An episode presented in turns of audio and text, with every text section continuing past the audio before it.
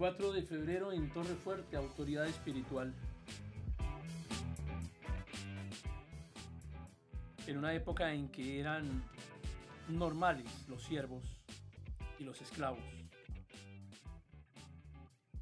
Dice la escritura, siervos, obedeced a vuestros amos terrenales con temor y temblor, con sencillez de vuestro corazón, como a Cristo, no sirviendo al ojo como los que quieren agradar a los hombres sino como siervos de Cristo, de corazón, haciendo la voluntad de Dios, sirviendo de buena voluntad como al Señor y no a los hombres.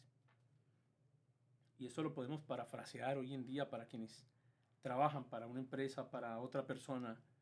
Trabajadores, obedeced a vuestros empleadores terrenales con temor y temblor, con sencillez de vuestro corazón como a Cristo. Y más adelante también dice, con respecto a la esclavitud, todos los que están bajo el yugo de esclavitud, tengan a sus amos por dignos de todo honor, para que no sea blasfemado el nombre de Dios y la doctrina. Y también dice en Tito, exhorta a los siervos a que se sujeten a sus amos, que agraden en todo, que no sean respondones, no defraudando, sino mostrándose fieles en todo, para que en todo adornen la doctrina de Dios nuestro Salvador. Finalmente es eso, proteger la doctrina, proteger el testimonio, proteger la fe, proteger el principio del cristianismo. Es lo que se hace a través de la obediencia. La obediencia tiene ese gran principio, que es el principio de elevar el nombre de la iglesia. Si honramos la autoridad del Señor en nuestras vidas, existirán otros que respetarán la autoridad del Señor en nosotros. Cuando Pedro y Pablo dijeron estas palabras, la esclavitud no podía ser peor en el imperio romano. Si la esclavitud es justa o injusta, no es un tema que estamos considerando ahora, pero sí necesitamos entender que Dios ordenó que los siervos obedezcan a sus amos. Y es algo muy difícil de comprender en aquella época y en nuestra época actual, por supuesto. Pero ahora quiero hablar también acerca de la autoridad espiritual en la iglesia. Dice la escritura, les rogamos hermanos que reconozcan a los que trabajan entre ustedes y los presiden en el Señor y los amonestan y que los tengan en mucha estima y amor por causa de su obra. Los ancianos que gobiernen bien sean tenidos por dignos de doble honor, mayormente los que trabajan en predicar y enseñar. Y dice también en Corintios, hermanos, ya sabéis que la familia de Estefanas es las primicias de Acaya y que aquellos se han dedicado al servicio de los santos. Les ruego que os sujetéis a personas como ellos y a todos los que ayudan y trabajan. Dios pone en la iglesia autoridades, tales como los ancianos que gobiernen bien y los que trabajan en predicar y enseñar. Ellos son las personas a quien todos deben obedecer. Los más jóvenes deben aprender a sujetarse a los de más edad. El apóstol Pablo exhortó a los creyentes corintios a honrar especialmente a hombres como Estefanas, cuya familia era de los primeros conversos de Acaya, quien estaba dispuesto a servir a los santos con gran humildad. En la iglesia las mujeres deben aprender a estar sujetas a los hombres.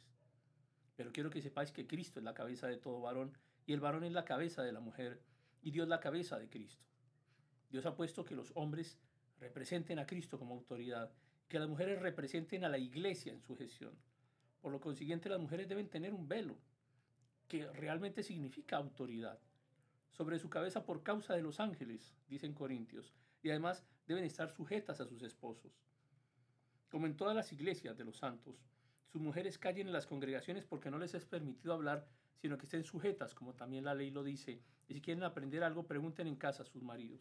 Y había un mandamiento muy específico para los corintios porque las mujeres de Corintio tenían una particularidad en su forma de ser. Eran mujeres que no respetaban la autoridad y que requerían un mandato especial eh, si bien es cierto que en, algunas ocasiones podemos interpretar que los mandatos no son específicos para una persona en especial o para una comunidad en especial. Sí, dentro de la escritura hay em, mandatos que son dirigidos especialmente a alguien porque fue necesario en algún momento hacerlo. Sin embargo, eh, hoy algunas, algunas personas preguntan, ¿y si nuestros esposos no pueden contestar nuestras preguntas? Pues si Dios les dice que pregunten, pues háganlo. Al cabo de un tiempo sus esposos podrán contestarles, puesto que al preguntarles repetidas veces se verán obligados a procurar obtener los conocimientos necesarios, y así ustedes también ayudarán a sus esposos con esas preguntas les ayudaran a crecer y se ayudaran a sí mismas. Dios también ha instituido autoridades en el mundo espiritual, y mayormente a aquellos que siguiendo la carne andan en conscupiscencia, en inmundicia y desprecian el señorío. Dice la escritura, atrevidos, contumaces, que no temen decir mal de las potestades superiores, mientras que los ángeles, que son mayores en fuerza y en potencia, no pronuncian juicio de maldición contra ella delante del Señor.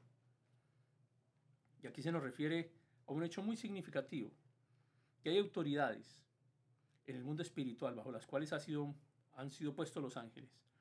Aunque algunas de ellas cayeron, los ángeles no se atreven a injuriarlas, porque en otro tiempo fueron superiores. Después de su caída, aunque uno pueda referir el hecho de ella, no puede añadir su juicio, porque el hecho más el juicio equivale a injuriar.